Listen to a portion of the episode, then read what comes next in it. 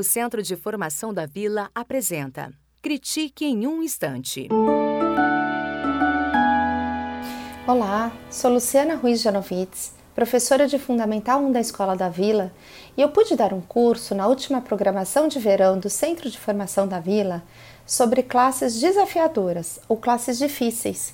E um dos temas que tratamos foi sobre educação e valores e as sete competências básicas do educador para este fim do livro de Garcia e Puig, intitulado As Sete Competências Básicas para Educar em Valores. Entre tantos pontos que ele apresenta na introdução do livro, afirma que o principal objetivo da educação em valores é ajudar os alunos a aprender a viver. E pergunta: é possível ensinar a viver? Fica mesmo essa indagação. Nos tempos atuais, como ensinar a viver? Do ponto de vista do aluno, o que é necessário aprender para aprender a viver? E, para tanto, podemos pensar em uma educação de maneira integral, contemplando vários aspectos da experiência humana. E pensando no educador, ele trata então sobre as sete competências profissionais básicas para alcançar esse objetivo. E uma dessas competências é regular a participação. E o que seria participar? Participar seria envolver-se, fazer parte, intervir em uma atividade, em um projeto, favorecer, criar oportunidades para que os alunos possam participar de fato, protagonizando situações, compartilhando responsabilidades e trabalhos.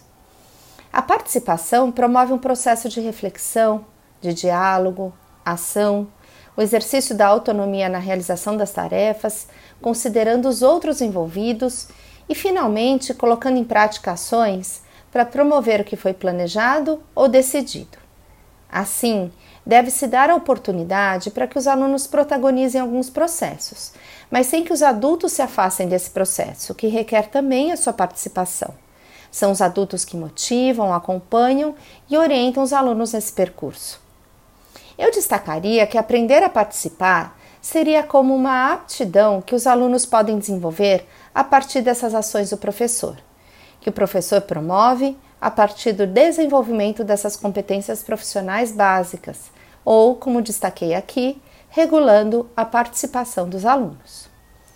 Puig discorre também sobre modalidades de participação de diferentes níveis de envolvimento dos alunos e dos professores nesse processo. A participação pode ser vista como uma experiência de educação moral, quando os alunos experimentam viver os valores à medida em que o vivem. Tem relação com a prática das relações interpessoais baseadas no respeito e na confiança, e também no uso do diálogo como procedimento essencial para a convivência. Podemos pensar essas ações como uma das bases para a formação de um ambiente favorável à aprendizagem. E eu queria finalizar com duas reflexões. A primeira é no tanto que é necessário pensar, como educador, em nossas próprias competências, refletir, rever nossas práticas, para que possamos alcançar os objetivos que tanto queremos com a educação. E a outra, relacionando ao que o professor e pesquisador argentino Isabelino Ciedi afirmou em uma das palestras no ZDP do Centro de Formação da Vila no ano passado.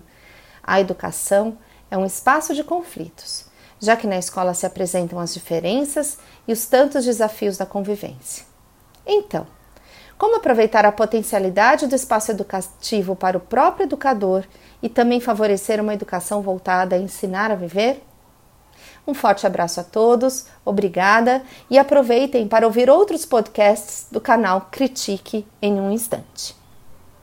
O Centro de Formação da Vila apresentou Critique em um instante.